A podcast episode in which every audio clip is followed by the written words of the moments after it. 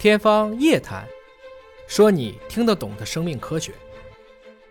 大家好，我是尹烨啊。今儿咱聊一聊，说阳性转阴性啊，这个时候你家的东西都得扔。特别是尹哥最近收到了说，哎，你阳转阴一定要注意啊，牙刷扔了，不然的话，这个牙刷里边还有病毒，又会给你搞成复阳了。尹哥看了真是哭笑不得，甚至怀疑这是不是牙刷厂做的广告。首先啊，一个人如果已经有阳转阴了，从免疫机制看。他的免疫系统已经能够战胜病毒了，短期就不会再被这个病毒所感染。英国有一个数据，二次感染同一新冠变异株的概率不超过百分之一点一。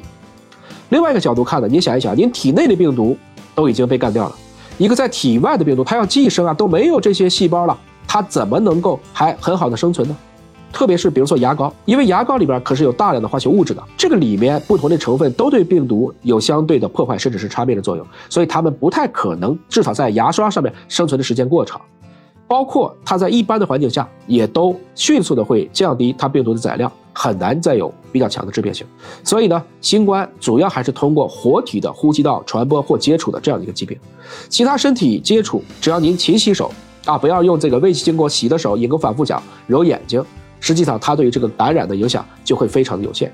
与其大费周章的扔东西啊，还不如勤洗手。用酒精去喷一喷，比如说衣物啊，比如说从外面的这个带回来的啊，这样的一些快递的表面啊，这可能还有点意义。尹哥特别还想说啊，如果家里面现在因为不少都有阳性了，您扔口罩或者其他的这些可能携带呼吸道分泌物感染的这个垃圾的时候，做一下酒精的喷洒啊，它的里面或者表面，毕竟收垃圾的这些环卫的同志们。大部分年纪都比较大，他们可能比我们更难去在这一刻备齐抗疫的这些物资，所以我们应该更好的去维护我们的环境，维护我们每一个在这一刻还在辛苦工作的同志们。